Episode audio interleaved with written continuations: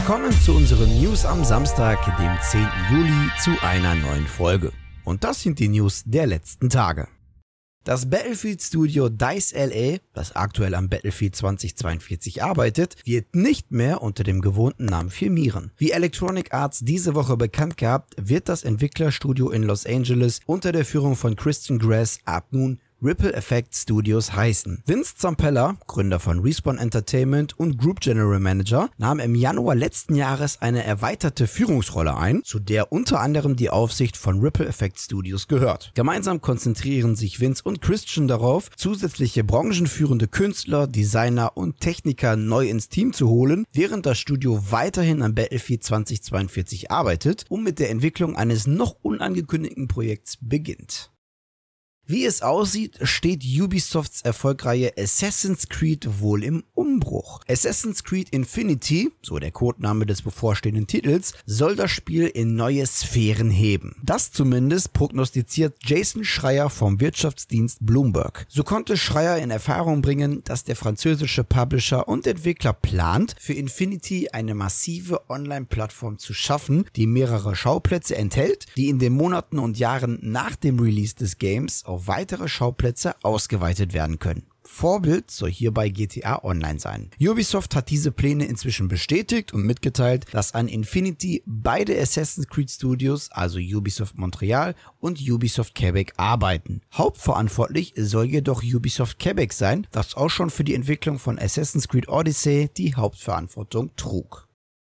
Razer und die schwedische E-Sports-Orga NIP, also Ninjas in Pyjamas, gehen eine mehrjährige Partnerschaft ein. Dadurch wird NIP ein Teil von Team Razer. Durch die Kooperation stattet Razer das Team mit den hauseigenen Peripheriegeräten aus und auf dem Trikot prangt das Team Razer Abzeichen. Außerdem werden die Spieler von NIP gemeinsam mit Razer an der Entwicklung neuer E-Sports-Produkte arbeiten, heißt es. Durch die Kooperation gehen auch Razer und NIP-Fans nicht leer aus. Ab sofort gibt es im Razer Store offiziell lizenzierte Gaming-Peripherie mit Ninjas im Pyjamas-Design in Form von Mäusen und Mauspads.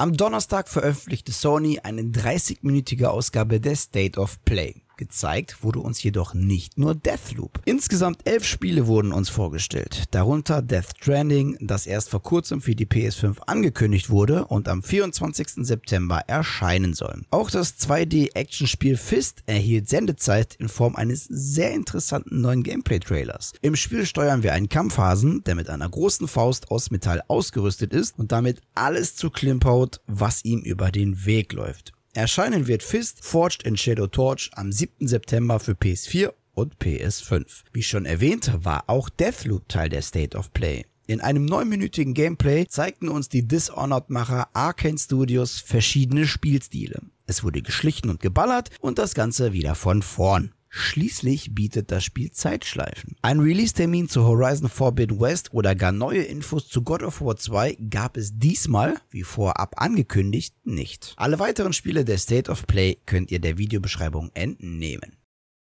Weltweit kommt es aktuell zu Engpässen im Frachtverkehr. Grund dafür soll nicht nur die Pandemie sein, sondern auch der Mangel an Containern auf Frachtschiffen. Dies berichtet unter anderem auch das Handelsblatt. Aktuell haben Unternehmen weltweit große Schwierigkeiten, genügend Frachtkapazitäten vor allem auf Containerschiffen zu buchen. Jedoch ist diese Situation nicht nur auf die Textil- und Drogeriebranche begrenzt, worauf sich das Handelsblatt vor allem konzentriert, sondern es betrifft einfach alle Branchen. Auch die Unterhaltungselektronikbranche ist davon betroffen. Aktuell freuen wir uns noch über fallende Preise bei Grafikkarten von Nvidia und AMD, doch dies kann sich bald wieder drehen. Dies bestätigte uns auch der Versandhändler Otto auf Anfrage. Besonders betroffen von den Lieferschwierigkeiten sind beispielsweise Hi-Fi und Surround-Verstärker, aber natürlich auch die PlayStation 5. So Frank Surhold, Pressesprecher von Otto GmbH und Co. KG. Mehr zu diesem Thema könnt ihr unserer Webseite entnehmen. Den Link gibt's in der Videobeschreibung.